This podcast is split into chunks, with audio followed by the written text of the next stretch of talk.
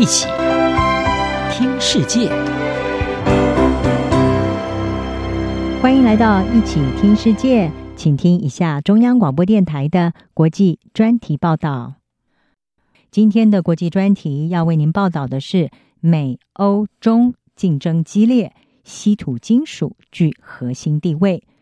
美国、欧洲还有中国的贸易战以及科技战仍然持续的在进行当中。市场传出，中国把目光转向了美国 F 三十五战斗机等等这些高级武器所使用的关键稀土原料，考虑要限制出口的可能性。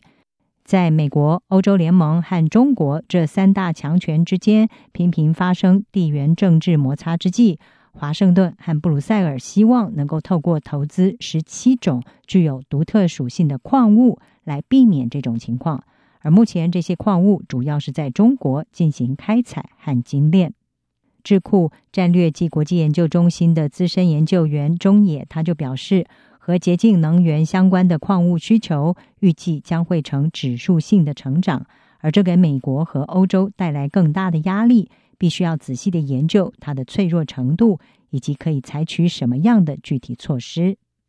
根据美国地质调查所。二零一九年，美国有百分之八十的稀土进口是来自中国。欧盟执行委员会则是表示，去年二零二零年，中国供应了百分之九十八的欧盟的稀土需求。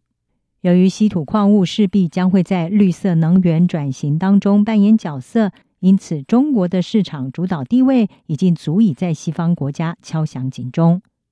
这些稀土矿物包括铝、鈽、銻等等。对于磁铁的制造是非常的重要，而磁铁则是攸关着风力发动机、电动汽车等等这些未来工业。事实上，这些稀土早就已经用在智慧手机、电脑荧幕，还有伸缩镜头这些消费性的产品当中。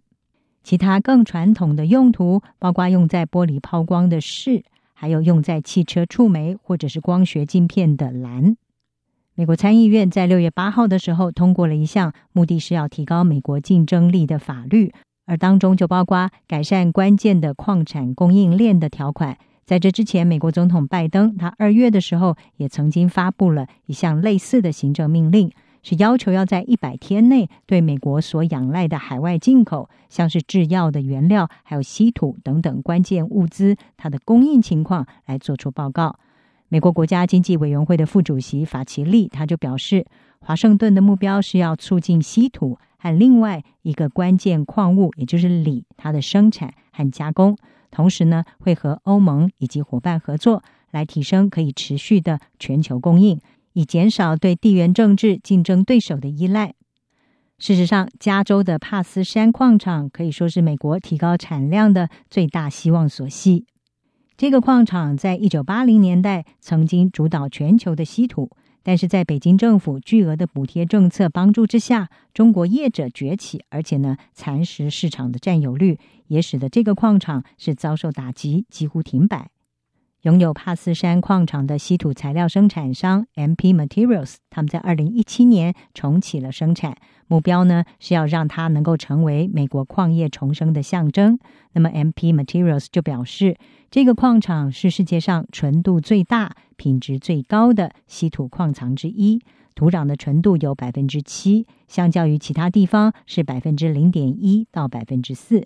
而这个公司的目标是要透过化学提炼的过程，从矿物当中分离出稀土，然后在二零二五年之前能够制造产业所使用的磁铁。这也是目前在市场上占有领先地位的中国公司正在做的事。另外，澳洲的矿产公司莱纳斯则是已经在美国取得了几项合同，包括在美国国防部的协助之下，在德州为军方建造一个矿物精炼厂。而在欧洲，稀土矿产集团 EIT Raw Materials 的执行长谢佛也在六月表示，很快的会向欧盟执委会提交一项有关于要如何来提高产量的行动计划。不过，伦敦的咨询公司 Roskill，它的电池和电动汽车专家梅里曼是认为，欧洲要实现这个目标的道路是比较复杂的。他说，欧洲必须要依赖进口原料或者是半加工原料。比较可能会成为加工或者是回收基地。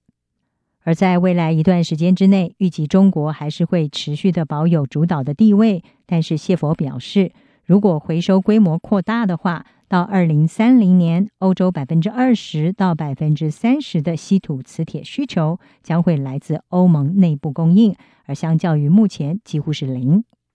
事实上，在半导体短缺之际，加速稀土生产的想法是更加的强烈了。半导体对电脑还有汽车业是至关重要，主要是在亚洲生产制造。有媒体就报道，中国正在研究，如果以稀土管制来报复美国，会对美国造成多少伤害。同时，中国也认为技术出口会比稀土原料更具威胁性。因此，也正在研究要禁止出口稀土的精炼技术。